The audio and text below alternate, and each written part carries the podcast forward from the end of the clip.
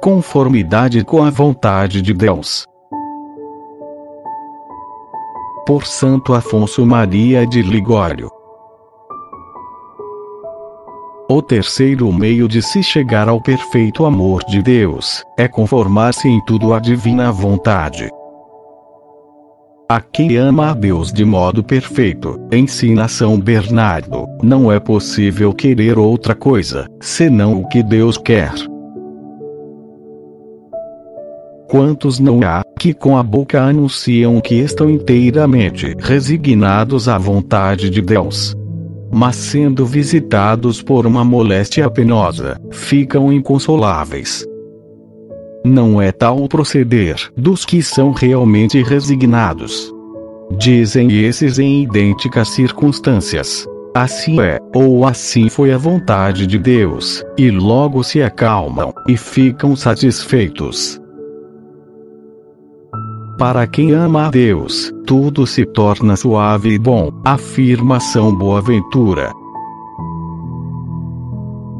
Estão convencidas estas boas almas, que nada sucede no mundo senão por ordem de Deus, ou então por permissão de Deus. E por isso, em tudo quanto lhes acontece, seja lá o que for, inclinam humildemente a cabeça, e estão contentes com tudo que o Senhor dispõe. Pois, conquanto Deus não queira que outros nos persigam ou nos causem prejuízo, assim mesmo quer, por motivos condizentes com sua justiça, que suportemos com paciência as perseguições que temos de aturar, e o prejuízo que se nos ocasiona. Ó, oh, quão doce é descansar nos braços da vontade divina. Santa Teresa de Ávila diz que a única preocupação de quem se aplica à oração deve ser conformar em tudo a sua própria vontade com a vontade de Deus, pois nisso é que consiste a mais alta perfeição. Para isso deve sempre repetir esta oração de Davi: Senhor, já que desejais que eu me salve, ensinai-me a cumprir sempre a vossa vontade.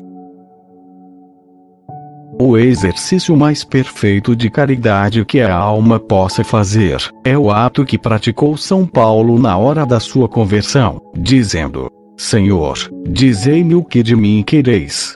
Estou pronto a fazê-lo sem demora. Tal ato tem maior valor do que mil jejuns e mil disciplinas. O cumprimento da vontade divina deve ser o objetivo de todos os nossos afazeres, de todos os nossos desejos e preces. Nossas orações à Santíssima Virgem, a nossos anjos da guarda, a nossos santos de devoção, devem ter por escopo alcançar, pela sua intercessão, a graça de cumprir a vontade de Deus.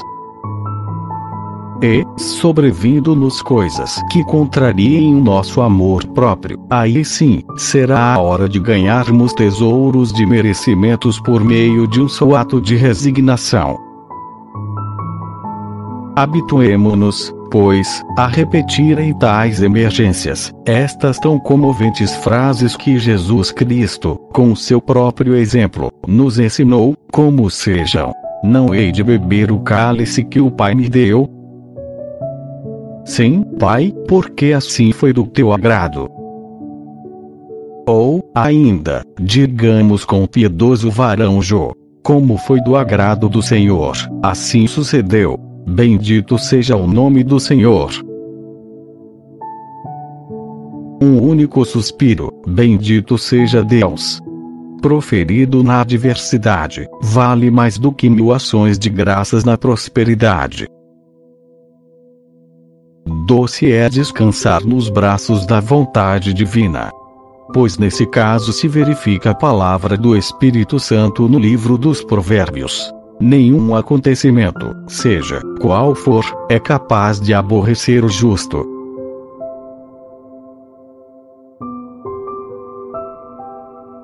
Se você deseja ouvir novos episódios, visite o site Espiritualidade Católica gmail.com. Obrigado.